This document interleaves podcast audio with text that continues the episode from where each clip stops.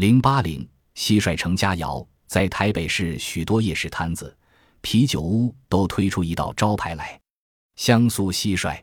消费者的反应非常极端，许多人都是抱着好奇的态度，叫两只来看看。对生活在都市里的民众而言，蟋蟀算是一种相当陌生的虫子，但在乡下孩子的生活里，斗蟋蟀却是一件相当有趣的课余游戏。颇令人怀疑的是，台北小摊子的香酥蟋蟀从何而来？在处处都是水泥地面的台北市，哪里还会有蟋蟀呢？蟋蟀的来源当成一项商业机密。业者赖斌只透露说，他以人工繁殖方式养殖蟋蟀，共花了四五年时间，投下数百万才开发成功。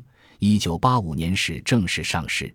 为了防止太多的内情为人所知，外加的蟋蟀都是在养殖场宰杀完成，取出内脏，再运到台北分销，过程相当神秘。供应给小吃摊的蟋蟀。则在肚膛中再塞入一小节地瓜，以增加分量、调和香味。吃蟋蟀通常是中南部农家才会有的习惯，要让都市人也乐于吃那外形与蟑螂类似的蟋蟀，还真不容易。